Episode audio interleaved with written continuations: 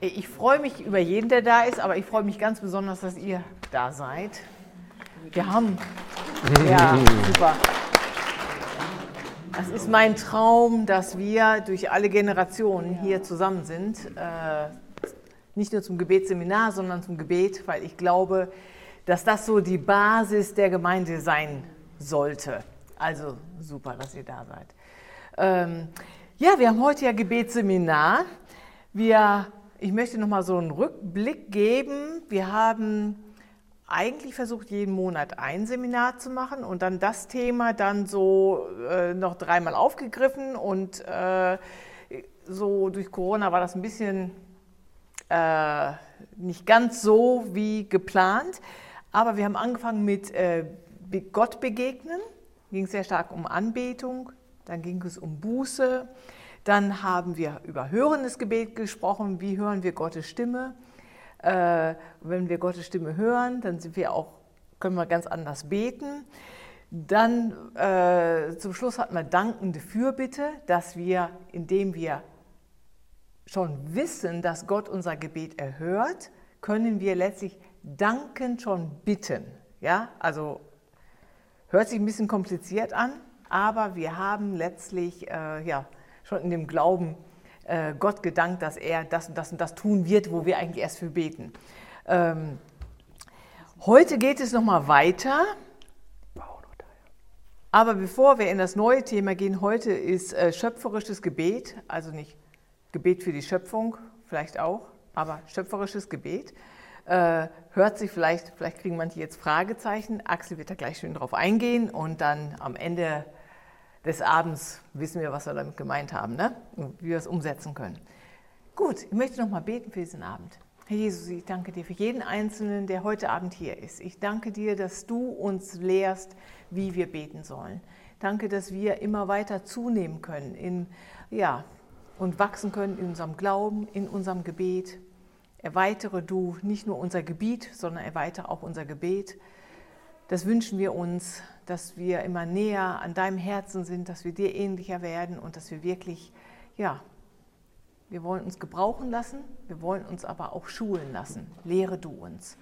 Wir segnen diesen Abend, wir legen alles ab, was uns noch beschäftigt in unseren Gedanken von diesem heutigen Tag und wir wollen uns wirklich fokussieren auf dich, auf das, was du zu unserem Herzen redest. Öffne unser Herz und. Ja. Gut, super. Absolut begeistert bin ich genauso, dass viele da sind, jung und alt, alles durcheinander. Äh, eben wie Christiane schon sagte, schöpferisches Gebet könnte ein bisschen missverständlich sein. Was ist damit gemeint? Ich fand es auch ganz lustig. Ein lieber Freund äh, schrieb mir eine Nachricht und sagte, oh, ich habe im Rundbrief gelesen, ihr betet am Sonntag für die Schöpfung. Könnt ihr auch für Kalifornien beten? Ich denke, ja, wir können sicherlich für Kalifornien beten, aber wo haben wir geschrieben, dass wir am Sonntag für die Schöpfung beten? Ich dachte, hatte andere Informationen. Ich ging nochmal in den Rundbrief, scrollte so durch und ich denke, ah, richtig, direkt unterm Sonntag war dann der Montag und da hieß es schöpferisches Gebet. Also es könnte verwirrend sein. Äh, ganz ehrlich gesagt, ich bin auch so ein bisschen aus dem Englisch, als wir diesen Namen gegeben haben, schöpferisches Gebet, ist zwar, denke ich mal, eigentlich relativ passend, aber es war so ein bisschen aus dem Englischen. Und im Englischen würde, hat man sogar sonst noch anders genannt, co-creating. Also Gott ist der Schöpfer, in Englisch Creator und der Creator, he creates, er ist schöpferisch. Er nicht erschöpft, sondern er, er, er is creating. Und er nimmt uns mit und er macht uns jetzt zu seinem Ebenbild. Wir sind ja nicht nur ein Teil der Schöpfung. Ich habe auch nochmal gedacht, das ist eigentlich ja, schon der erste Punkt, wo man einsteigen könnte, dieses schöpferische Gebet. Er ist der Vater, er ist der Vorbild, das Vorbild überhaupt. Wir wollen von ihm lernen und wir schlagen die Bibel auf und wir kriegen schon die erste Inspiration zu richtig powervollem Gebet. Und er sprach und es geschah. Und er sprach und es geschah. Und es war gut, es war gut, es war gut. Und zum Schluss habe ich es mir aufgefallen, beim letzten, als er den Mensch machte, äh, spricht er ja nicht nur. Spricht er überhaupt? Oder auf jeden Fall nimmt er Erde und formt. Also nochmal wirklich ein aktiveres Schöpfen, äh, Schöpfen, nein, Schöpfen, Creating, also eine, wie nennt man das, Bauen? Nein, Gestalten, Gestalten, Formen und dann ein ganz bewusstes Leben geben. Er hat uns seinem Odem eingehaucht, das hat er den Tieren nicht und den Pflanzen nicht und er schaffte uns seinem Ebenbild. Ich denke, von Anfang an war es Gottes Gedanke mit uns, das in Partnerschaft zu tun, mit uns sein Reich von vornherein in wunderbarer Weise zu tun. Er ist eben der Creator und wir sollen mitcreaten. Also wir sollten, dann heißt es eben äh, in 1. Mose 2, 15 heißt es dann, und wir sollten bebauen und bewahren und dann heißt es, und wir sollten regieren. Also wir hatten eine definitiv geniale Positionierung von Gott mit ihm zusammen gestalten. Das Ganze natürlich in Gemeinschaft mit ihm. Wir wissen, dass das Ganze dann nicht lange hielt. Das Ganze zerbrach am Sündenfall. Und damit war dann erstmal einiges zerbrochen. Und von dem her, ich bleibe jetzt mal bei dem Wort, auch wenn es ein bisschen ich das anders meine, aber wir wollen bei der Schöpfung bleiben. Ich schreibe jetzt mal hier auf meiner Flipchart äh, Schöpfung hier hin.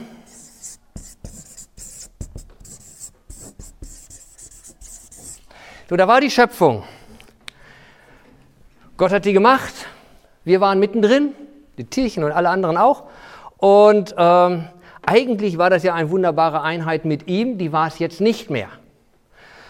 So, um eine ganz lange Geschichte des Alten Testamentes jetzt irgendwie kurz zu fassen, natürlich, da gab es viele göttliche und auch viele gottlose Menschen, aber letzten Endes eins taten viele wahrscheinlich mehr oder weniger immer wieder, doch zu Gott zu rufen, zu Gott zu schreien. Und, aber wenn wir das lesen und auch aus dem Alten Testament, selbst vom Volk Israel, das Verständnis sehen, die hatten primär immer ein Verständnis, außer einzelne Propheten oder David an einigen Stellen in den Psalmen, aber grundsätzlich ging es um sie hier auf dieser Erde. Um ihre Nöte, da waren Feinde da, Herr, hilf uns vor den Feinden. Da war Hunger da, Herr, versorg uns, da war dies, da war Krankheit, Herr, heile uns. Eigentlich alle Gebete, nicht alle, aber mal en gros, die meisten gingen eigentlich darum, aus der Schöpfung für die Schöpfung, für uns in unsere, unsere Wehwehchen zu flicken, unsere Lücken auszufüllen. Und so beteten die Menschen genauso wie teilweise auch noch heute aus dieser Gesinnung aus der Schöpfung für die Schöpfung. Hey, ich habe ein Problem. Ich brauche ein neues Auto oder sonst was. Und die Dinge waren mal mehr göttlich und mal weniger göttlich. Mal mehr seinem Willen entsprechend und mal vielleicht sogar konträr. Und viele fragten sich, wo ist dieser Gott eigentlich und warum erhört er unsere Gebete nicht? Und letzten Endes, Jakobus antwortet das dann an einer Stelle recht burschikos und hart. Äh, in Jakobus 4, äh, 26 sagt er, ihr habt nicht, weil ihr erstmal gar nicht betet oder bittet oder viel zu wenig bittet und eure Anliegen nicht zu Gott bringt. Und ihr bittet und empfangt nichts, weil ihr, wie heißt es hier, weil ihr übel bittet und es um eure Gelüste, in eure, um in euren Gelüsten zu vergeuden gibt es verschiedene Übersetzungen, verschiedene Ausdrucksweisen, aber letzten Endes, ihr betet, weil es eigentlich nur um euch geht. Nur um, damit ich, meiner, mir und natürlich, Gott will auch, dass wir volle Genüge haben. Gott will, dass es mir wohl geht. Und, und trotzdem ist da irgendwo eine Grenze, die Jakobus hier irgendwo aufzeichnet und sagt, äh, Gott will nicht nur, dass du in deinen eigenen Gelüsten betest, um das nur zu vergeuden. Und deswegen ist da irgendwo eine Decke und da kommt nicht so viel an. Und Gott möchte, dass wir anders beten. Gott möchte, dass wir eben schöpferisch beten, an seine Schöpfung denken. Wenn wir mal am Anfang an denken, den, den, den ersten Auftrag, bewahre, handel, äh, so könnten wir das mal übertragen, dass wir in unser Denken, unser Reden, unser Beten und unser Handeln sollte ja letzten Endes dafür sein, dass das göttlich auch ist, eben nicht zerstörerisch, nicht ausnutzend, nicht aufbrauchend, nicht nur konsumierend, sondern um Gott anzubeten, um Gott zu verherrlichen, um seine Dimensionen aufzurichten. Jetzt möchte ich aber noch mal eine andere Schöpfung mit reinbringen, eine zweite Ebene. Und zwar, es gibt noch eine, kennt ihr das? Neue Schöpfung. Machen wir hier oben einen Kreis hin. Neue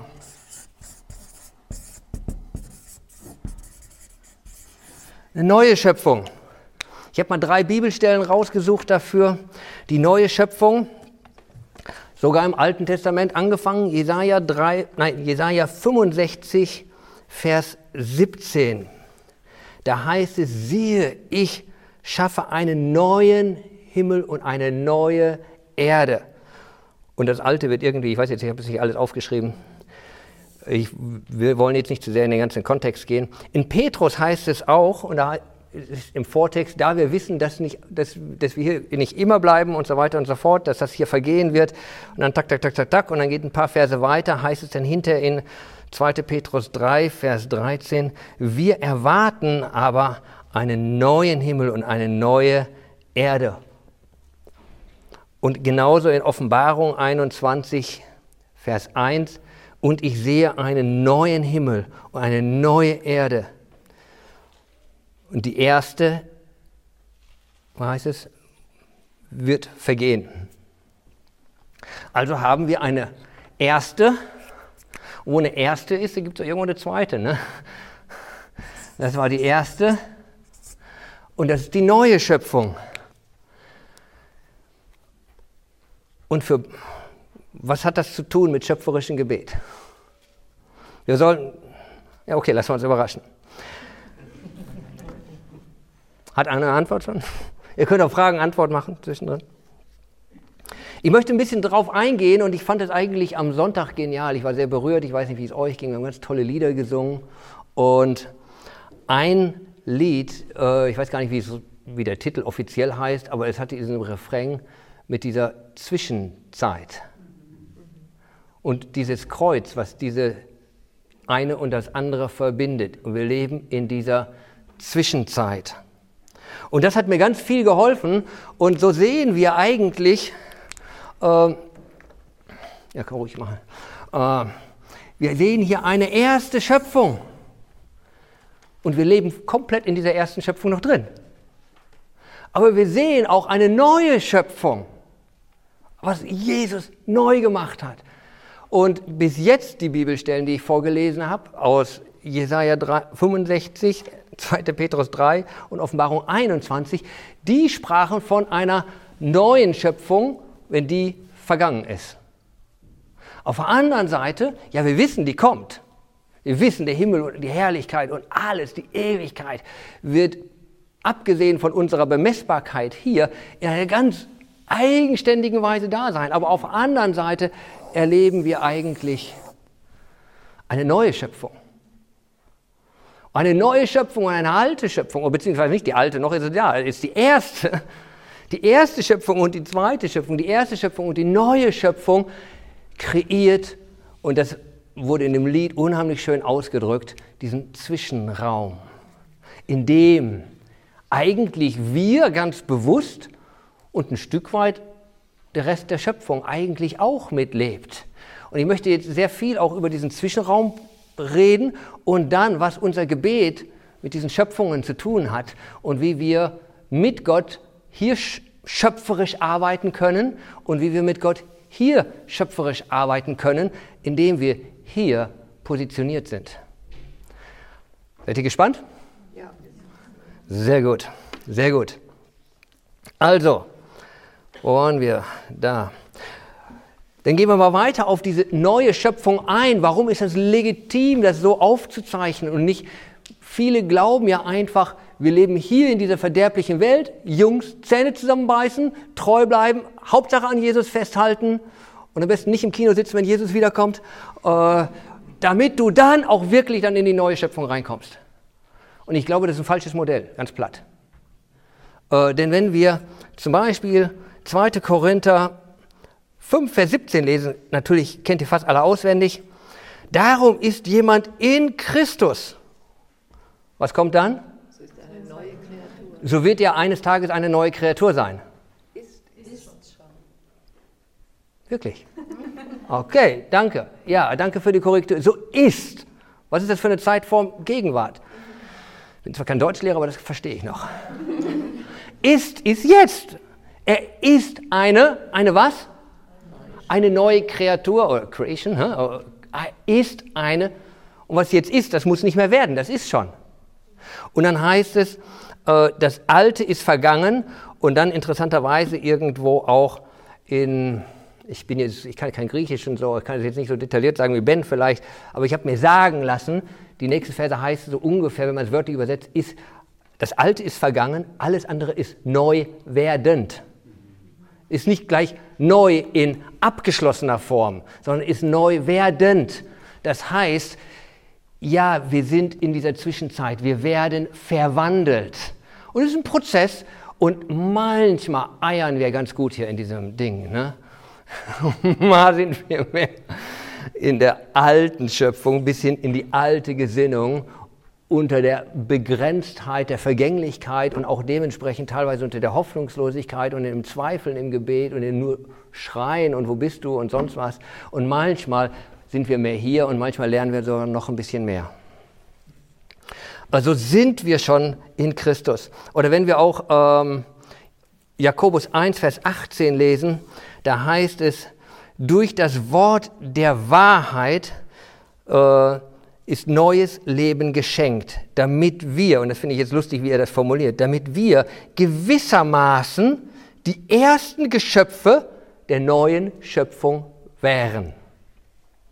Lustig, ne?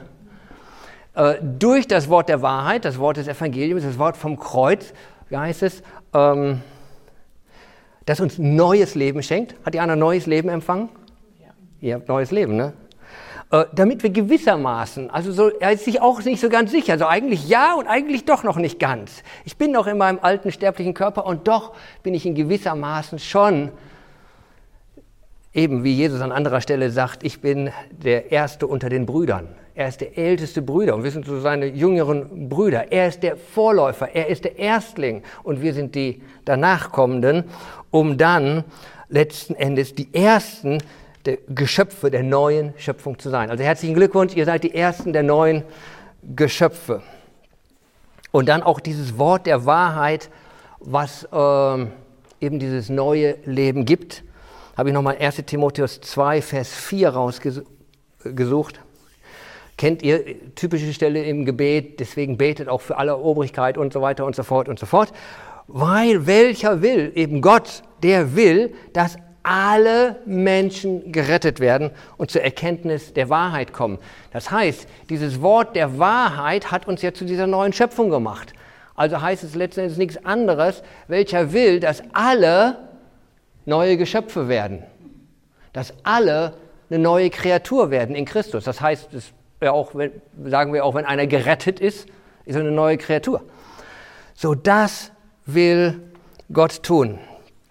Und ich möchte jetzt darauf eingehen, was, was heißt das für unser Gebet? Und das Gebet, was uns natürlich mal am meisten bekannt ist, ist das Vaterunser. Matthäus 6, Vers 10 steht, dein Reich komme, dein Wille geschehe, wie im Himmel, wie im Himmel wo sonst noch? So auf Erden. Also letzten Endes nichts anderes. Wir beten. Dein Wille, wo ist Gottes Wille? In der neuen Schöpfung. Das war eigentlich das Paradies. Das war eigentlich all sein Gutes, was er von vornherein hatte, was auseinandergebrochen ist, was eine erste Schöpfung vergänglich machte und eine zweite Schöpfung notwendig machte. Und jetzt, dass dein Wille, dein, äh, dein Reich, dein, na, ich komme jetzt ganz durcheinander, dein Reich dein, komme, also es, und dein Wille geschehe. So, dein Reich, wo soll es geschehen? Auf der Erde. Dein Reich und dein Wille soll, die neue Schöpfung soll die Erde durchfluten. Die neue Schöpfung, Gottes Gedanken, die Wahrheit des Evangeliums, was letzten Endes Leute dann wieder in die neue Schöpfung verändern kann, soll erstmal hierhin. Ich nenne das immer gerne den Download den Download Gottes. Gott will, dass wir downloaden. Und soll ich euch was sagen? Die Schöpfung ist absolut verzweifelt. In Englischen sagt man desperate. Desperate, also so verzweifelnd, sehnend. Auf was? Auf diesen Download. Das steht so geschrieben in meiner Bibel. Ich sage es in euren Worten, damit ihr die. Ähm, das steht in Römer 8, Vers 18. Die gesamte Schöpfung wartet sehnsüchtig darauf, dass die Kinder Gottes in ihrer ganzen Herrlichkeit erkennbar werden. Oder in anderen Worten auch, oder in anderen Übersetzungen, die ganze Schöpfung, also die, die Schöpfung, die verlorene Schöpfung, sei es die Natur, die Tiere, die Menschen, die warten sehnsüchtig darauf, dass die Kinder Gottes, die jetzt hoffentlich, ich sag mal, nicht nur das Vaterunser auswendig gelernt haben, sondern auch es wissen anzuwenden und auszubeten, dass sie offenbar werden. Was soll denn offenbar werden? Mit Sicherheit nicht mein neues Hemd. Mit Sicherheit nicht nur irgendwie ein schöner Aussicht-T-Shirt. Oh ja, er ist in der Kirche. Sondern natürlich das, die Genetik Gottes, die Gedanken Gottes, sein Wille, sein Reich. Was ist denn das? Herrlichkeit, Friede, Liebe, Barmherzigkeit, Trost. Äh, bis hin, äh, ich würde mal sagen, in, in die Natur, ökologische Lösungen, bis hin ins Business, Genialitäten, äh, bis hin in die Medizin, bis hin, du kannst jeden Bereich nehmen äh, bis hin zu salomonischen Weisheiten, die nach der die Schöpfung sich sehnt, dass die kommen. Und so sollen wir beten, eben dein Reich komme, dein Wille geschehe, dass dieser Download geschieht. Wollt ihr ein bisschen downloaden? Ich hoffe, wir haben hier gutes High-Speed-Internet. High-Speed-Internet heißt nichts anderes, dass du gut die Stimme Gottes hören kannst dass du ein Ohr hast für das, was Gott dir sagt, sei es durch die Schrift oder sei es durch die Offenbarung des Wortes oder sei es durch vielleicht sogar irgendwie eine Geistesgabe, die Gott dir gibt, eine Prophetie, eine Weisheit, eine Erkenntnis, in irgendeiner Form eine Heilung, eine Sache, die du dadurch den Menschen bringen kannst. In Römer 4, äh, da geht eigentlich um Abraham viel. Abraham, der betete und glaubte, und wir kennen ja so sein Projekt, sein Projekt war ja ein großes, alle Nationen äh, zu, zu einem großen neuen Volk zu machen und so weiter und so fort. Und das war ja gar nicht so einfach, weil er ja noch nicht mal einen hatte. Und dann hat er ja nun mal endlich einen gehabt, den Isaak, und das war dann ja auch nochmal so eine Sache, dass Gott ihm dann irgendwann sagte, ganz offensichtlich hatte mit der Stimme Gottes hören kein Problem gehabt, wie auch immer er das irgendwo gemacht hat, obwohl er noch nicht mal eine Bibel hatte, in der das erklärt wurde äh, hat er irgendwie gewusst, Gott redet zu mir. Und obwohl das so ein absurdes Ding war, was er noch nicht mal an Parallelstellen prüfen konnte, dass das schon mal irgendwie so geschehen war, dass man seinen Sohn opfert. Ich meine, hallo? Das ist eine Nummer, ne? Irgendwie wusste er es. Ich weiß nicht wie, aber er hatte ganz offensichtlich einen heißen Draht zu Gott, dass er wusste, was, was, was dran ist und was nicht dran ist. Obwohl, und jetzt eben, obwohl er nichts verstand im Glauben auf diese Beziehung, was immer du sagst, muss irgendwie gut sein. Und dann heißt es in einem Kontext, äh, obwohl er wusste, einfach irgendwie, selbst in dem Vertrauen, dass er gegebenenfalls die Toten wieder auferweckt.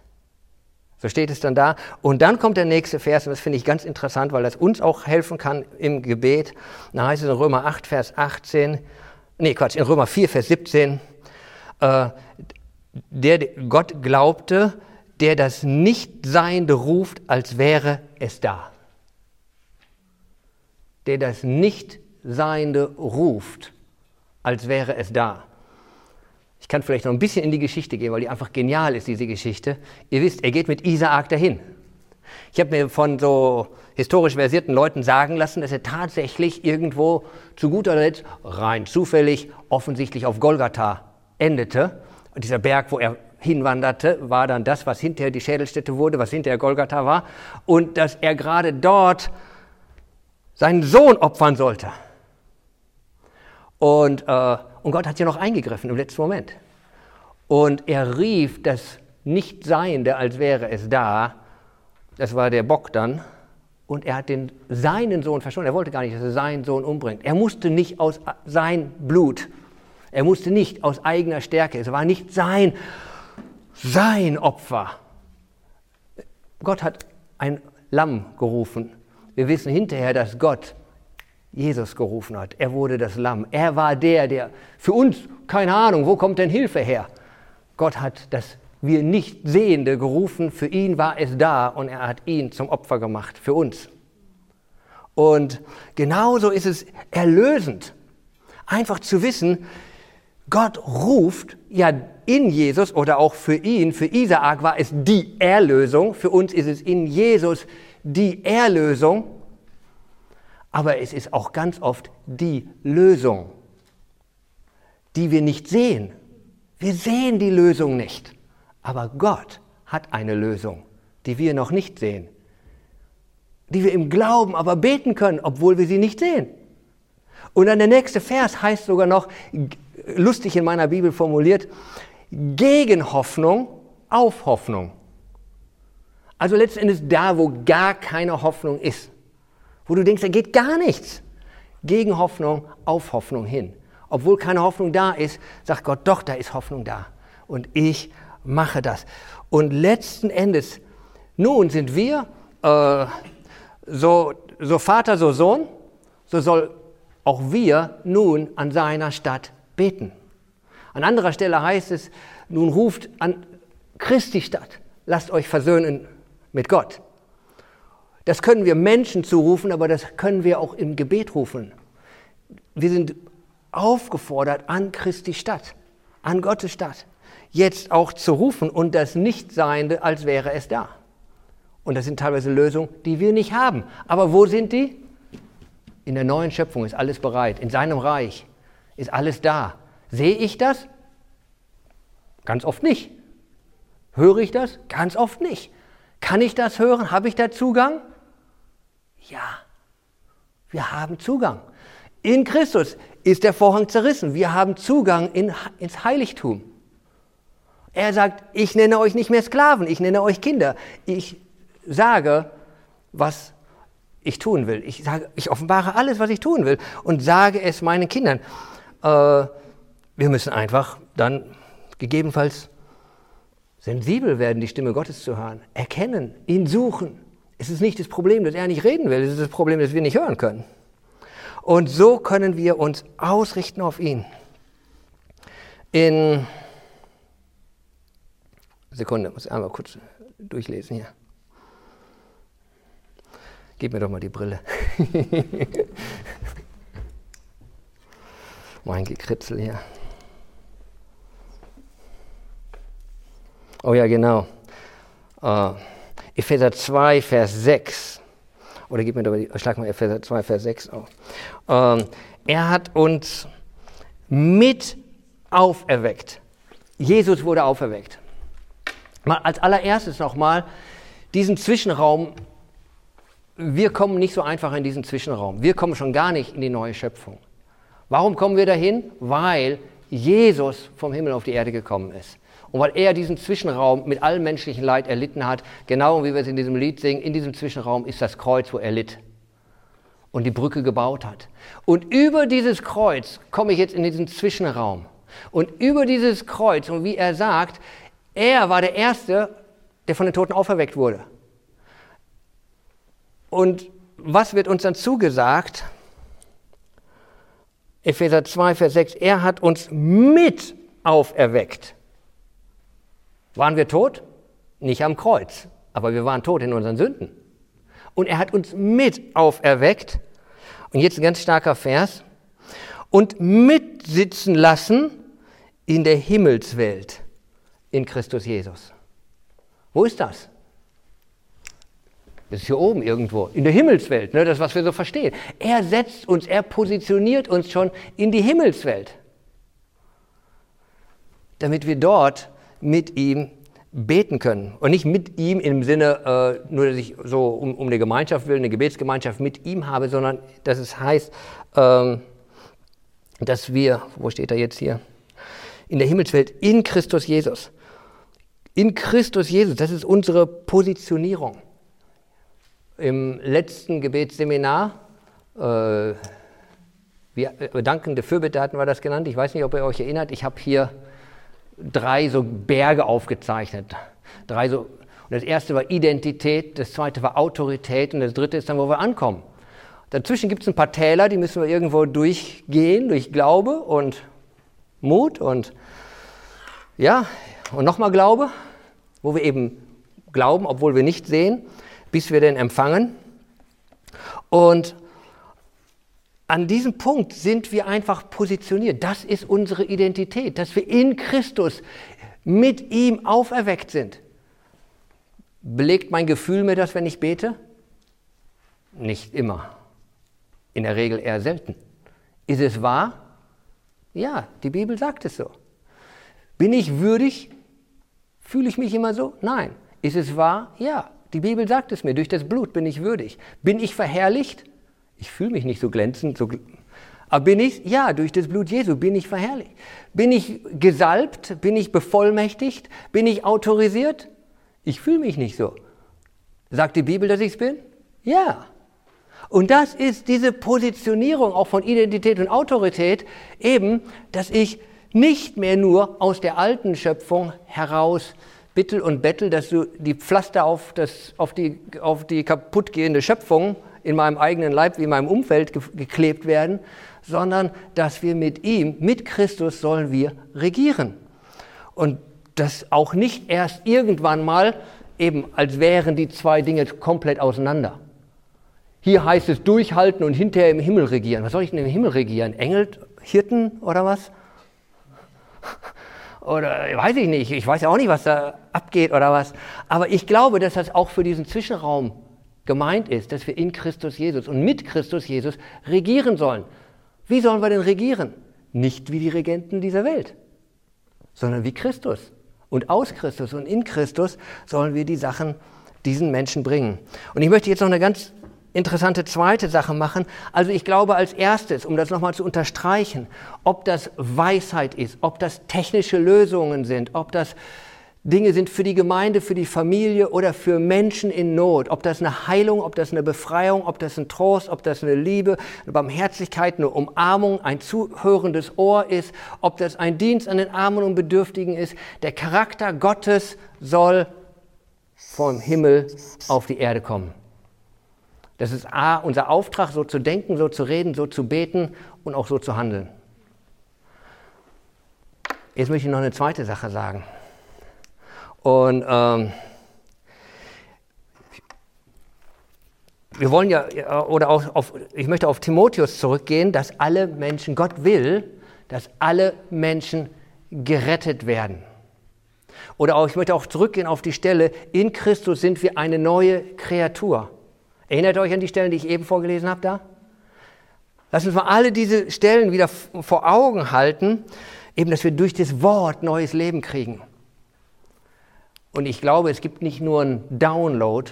Wir sollen einerseits für Download beten, jetzt wollen wir für einen Upload beten. Wir müssen für einen Upload beten. Aus der alten Schöpfung durch das Wort des Lebens wird ein Mensch, der verloren war, der von Gott getrennt war, verflucht in Sünde, Krankheit, Tod, alle möglichen Dinge, hoffnungslos, kommt das Wort des Lebens. Und jetzt kommt wieder schöpferisches Gebet. In dem Sinn, jetzt kommt richtig eine ganz andere Dimension. Dieser Download war ja eigentlich in der Regel teilweise material, material, materiell. Selbst in meinem Körper war dann irgendeine physische Heilung vielleicht oder irgendeine oder auch seelisch. Da kommt irgendwo ein seelischer Trost und sonst was.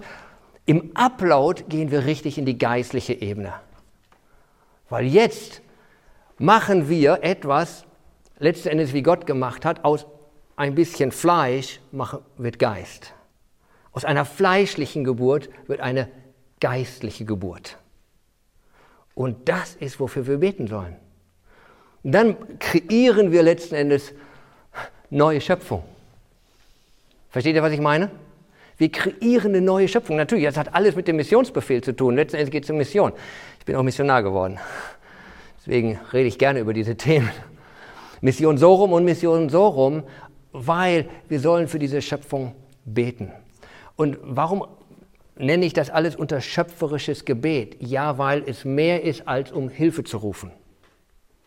Aus einem Punkt, aus einer Position. Das war das hier. Aus einer Position der Hilflosigkeit, aus einer Position der Ahnungslosigkeit, aus einer Position des Zweifels und der Angst zu beten, dass meine Probleme gelöst werden. Das ist nicht falsch. Das ist besser als gar nicht zu beten. Das aber tun die Heiden genauso wie wir. Und es ist gut so, dass sie das tun. Gott will, dass wir von der Position der Identität, von der Position der Intimität, von der Position seiner Kinder, von der Position seiner Erben, von der Position derer, die würdig sind, von der, aus der Position derer, die gesalbt sind, aus der Position derer. Und da sind wir nicht, weil wir uns so, weil ich der Beste in der Bibelschule war, war ich gar nicht. Äh, sondern aus dieser Position heraus sind wir berufen, a, eben Epheser 2, 6, in die Himmelswelt versetzt, jetzt dein Reich komme im Himmel wie im weil wir jetzt wissen, was hier abgeht, weil wir sein Wort kennen, weil wir seine Gedanken kennen, weil wir seine Gefühle kennen, beten wir seine Gedanken, Gefühle und seinen Wunsch und seinen Willen aus. So soll es sein. Und das ist mehr als das, dass ich die Klausur mit eins bestehe oder dass ich irgendwo den Job kriege oder dass ich das Auto kriege oder dass ich das Haus rechtzeitig fertig kriege zum Bauen und dass das Wetter morgen gut ist. Das sind alle Sachen, die dürfen wir beten von mir aus. Versteht mich nicht falsch. Aber ich spreche von einer von einem schöpferischen Gebet, wo Gott will, dass wir seine Grundgedanken auch hier, ja, in diese Zwischenraum bringen. Das wird nicht so groß sein, dass die Schöpfung so geheilt wird, dass Gott sich anders überlegt, ach, ich brauche doch keinen Himmel, ist Himmel auf Erden. Das wird wohl nicht passieren. Aber wir beten, dass dieser Zwischenraum so mächtig wird, so anziehend wird, dass so viele von göttlichen Inspirationen, den Sachen, die er uns schenkt, seine Gaben und Dienste und Liebe, dass die so ansteckend ist, dass dann der Upload funktioniert, dass alles, was auf dieser Schöpfung ist, in eine geistliche Natur verwandelt wird, zu einer neuen Geburt kommt. Und das ist dann wirklich schöpferisches Gebet, wenn wir beten, bringe ihn zu einer geistlichen neuen Geburt. Bringe ihn, wie Paulus betet. Und ich bete, habe ich jetzt nicht, wo steht das? Irgendwo Kolosser oder was? Ich weiß es nicht genau. Und ich bete, dass ihr die Breite und die Weite und die Tiefe und die Höhe des Reiches Gottes erkennt. Und dass ihr in all diese tiefe Erkenntnis einsteigt. Versteht ihr? Das ist was anderes als, Herr, begegne all meinen Nöten. Den Nöten zu begegnen ist gut, damit der göttliche Funke auf diese Erde fällt, damit die Leute sehen. Und das ist, ich glaube, es gibt ja Leute, die sagen, all die Wunder, die Zeichen und alles, was die Apostel geschehen haben, ist damals vergangen. Ich glaube das nicht. Und wenn manche Deutsche sich für so intellektuell halten, ich brauche keine Berührung Gottes, ich bin schlau genug, sein Wort zu lesen, habe ich noch mal eine Fragezeichen, ob sie wirklich, ob wir so schlau genug sind, ohne eine Berührung Gottes, nur aus dem intellektuellen Verstehen des Wortes Gottes wirklich Gott erkennen. Die Bibel selbst sagt über sich, dass der Buchstabe allein ist tot, der Geist macht es lebendig. Und dieser Geist ist diese Berührung Gottes, da wo wir angefangen haben, diese Begegnung Gott. Und sei es einfach, dass wenn du die Bibel liest, plötzlich, wie bei den Emmaus-Jüngern, und als wir seine Stimme hörten, brannte unser Herz. Versteht ihr? Das ist ein Wunder, wenn das passiert, wenn dein Herz brennt, weil plötzlich das Wort Gottes dreidimensional zu dir spricht. Und das sind diese Dinge, die wir sehen wollen dass das Wort Gottes, sei das durch das Wort Gottes, sei es, dass der andere erlebt eine Gebetserhörung, eine Heilung, der andere kriegt eine Weisheit, die er braucht, um seinen Konflikt zu lösen, der andere kriegt Heilung für seine Ehe, der andere kriegt Versorgung, die andere kriegen Barmherzigkeit in der Mongolei, dass wir ihnen das Essen geben und sonst was und plötzlich denken sie, das war mehr als Essen. Wir haben das so oft erlebt, wir haben Essen an die Armen verteilt und die haben öfter schon mal ein Kilo Mehl gekriegt. Aber plötzlich war in dem Kilo Mehl so viel Liebe, so viel Erkenntnis, dass sie dachten, warum muss ich jetzt weinen? Warum, was ist los? Versteht ihr? Und es geht bis in kleinste Details hinein, teilweise irgendwo, ich will mal sagen, bis in der Architektur. Wir erleben das in dieser Immobilie. Und ich habe das genauso in meinem Haus erlebt, ob jetzt oder auch damals in der Mongolei. Leute kamen in mein Haus, jetzt bewusst nicht Christen, irgendwie Bekannte oder so, kommen da rein und sagen, wow, irgendwas ist anders. Ist jetzt nicht, als wenn mein Haus aus Gold gewesen wäre. Im Gegenteil, das war recht naturell gebaut. Oder auch hier, das ist ja auch, ich meine, es gibt, Entschuldigung, Rudi, kurz weghören, es gibt wahrscheinlich trotzdem noch schönere Häuser wie dieses hier.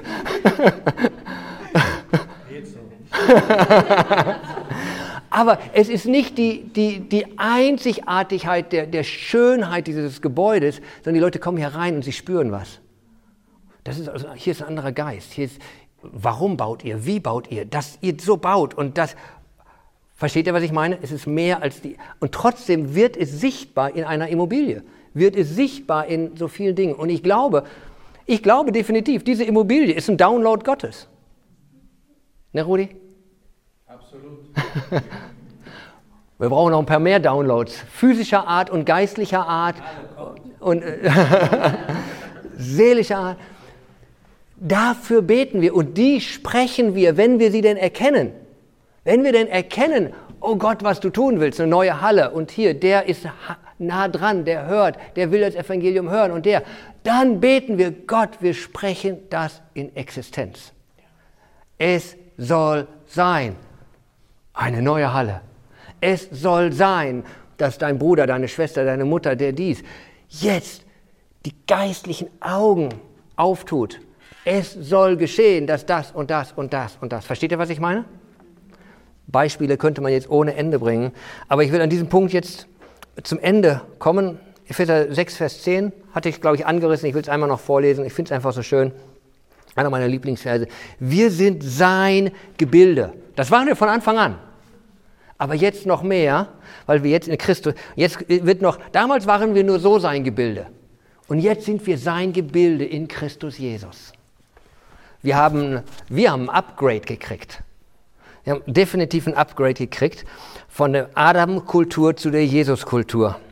Wir sind sein Gebilde in Christus Jesus, geschaffen zu guten Werken, die Gott zuvor bereitet hat. Und da sollen wir reingehen, die sollen wir wirklich tun. Die können wir denken vorher, sollte man vorher darüber nachdenken, die sollte man vorher von Gott hören, sehen oder wie auch immer. Jesus sagte, ich, ich tue nur das, was ich den Vater tun sehe. Also er sah was, manche hören was, manche empfinden was, manche ahnen nur etwas. Aber dass wir das dann auch, ich würde sagen, jede Handlung, lass dein Gebet vorausgehen. Jede Handlung, lass dein Gebet vorausgehen. Ich habe das oft gehabt in der Mongolei, so wie jetzt auch. Äh, es ist eine unserer Angewohnheiten als Ehepaar, morgens zusammen zu beten. Je nach Arbeitszeit und Rhythmus kommt das mal ein bisschen durcheinander. Aber in der Regel beten wir zusammen morgens.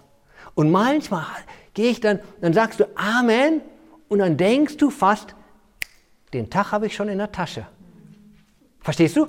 Ich brauche es nur noch ausführen, aber es ist schon gesiegt. Ich habe es schon.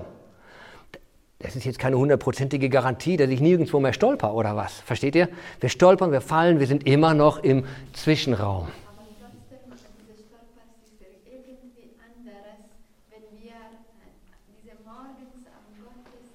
Absolut. Wir, stolpern anders, wenn wir wissen, wo wir hingehen, oder als wenn wir hier unten stolpern und nur im Dunkeln tapsen. Ne? Definitiv. Auch einer, der äh, die Augen auf hat, kann mal stolpern. Also ist besser als im Dunkeln tapsen. Und aus dieser Position heraus können wir sämtliche Dinge beten. Und da möchte Christiane jetzt noch was zu sagen. Uh, vielleicht so fünf Minuten. Ich hoffe, ihr habt noch Spannkraft. Und dann wollen wir auch noch definitiv ein bisschen beten zusammen. Ja, schön. Ich musste heute, als wir uns vorbereitet hatten, äh, an Hesekiel denken. Hesekiel 37 ist diese ganz spannende Geschichte oder, oder Begebenheit, wo der Prophet Hesekiel äh, ist mit Gott in Gemeinschaft und Gott führt ihn auf ein Feld. Und äh, ich will jetzt nicht das ganze Kapitel lesen, aber ihr kennt die Geschichte, aber da liegen diese toten Knochen rum. Und dann fragt Gott Hesekiel und sagte, ähm, hast du Glauben, dass diese toten Knochen wieder lebendig werden? In Vers 3. Und dann sagt Hesekiel zu äh, Gott, äh, du weißt alles. Ne? Also Gott fragt Hesekiel, hast du Glauben dafür? Und irgendwo dachte ich, Gott fragt dich oder mich heute, morgen, hast du Glauben, dass in dieser Hoffnungslosigkeit nochmal Hoffnung reinkommt?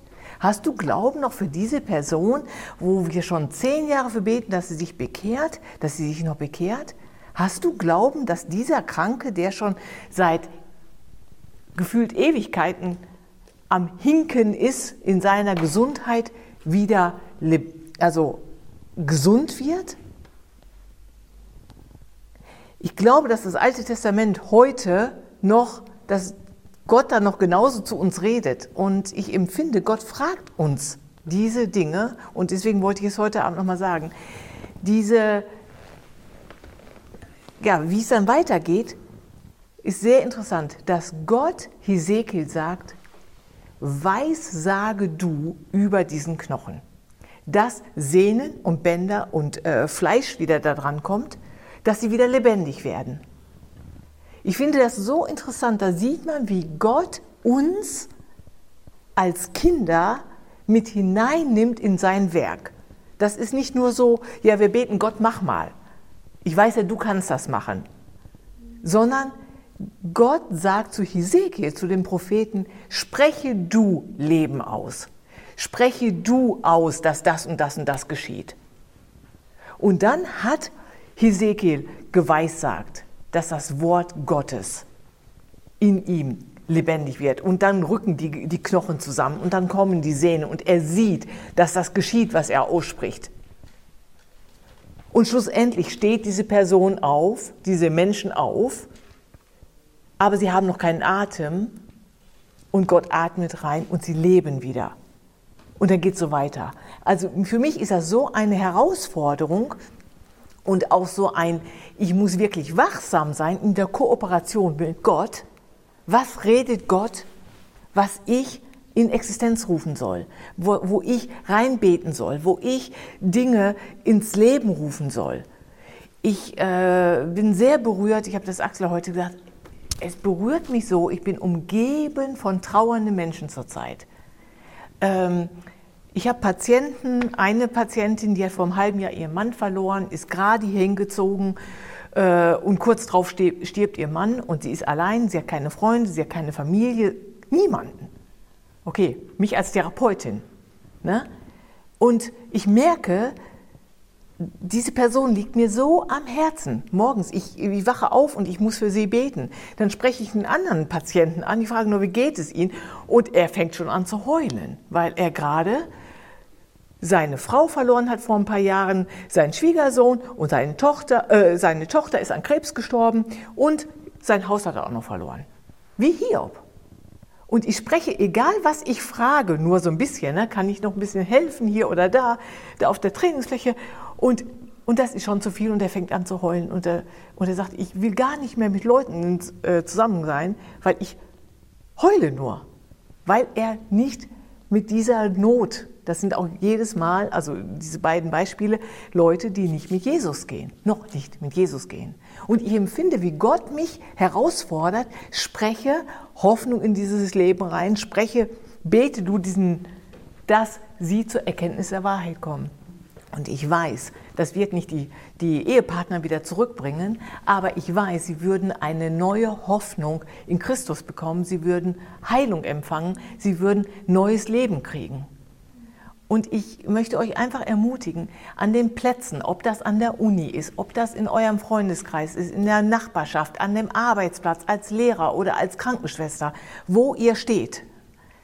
Gott möchte mit euch gemeinsam Dinge ins Leben rufen, Menschen retten, Menschen ja, die zerbrochen, wo so viel Scherben sind, wo so viel Zerbruch oder Hoffnungslosigkeit ist oder, oder ähm, wie viele Beziehungen zerbrochen sind, nicht nur Ehebeziehungen, sondern auch Freundschaften und was weiß ich nicht.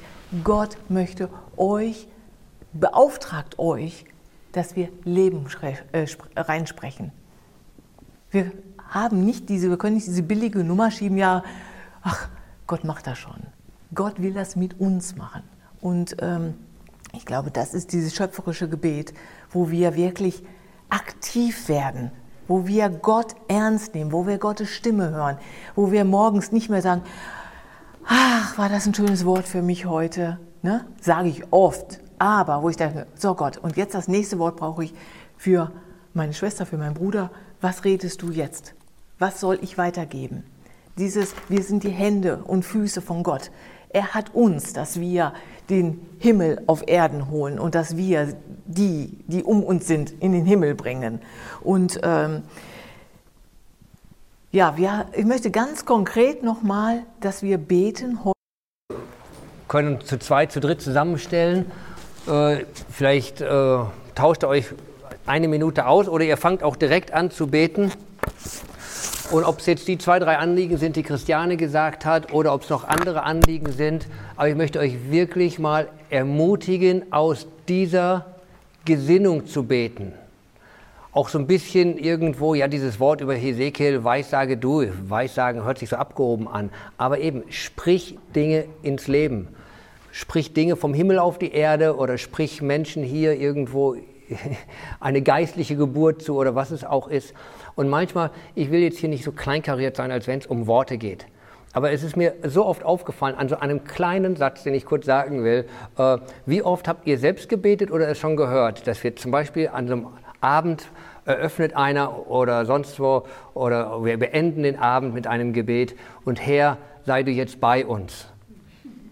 Oder Herr, geh doch mit uns in die Nacht.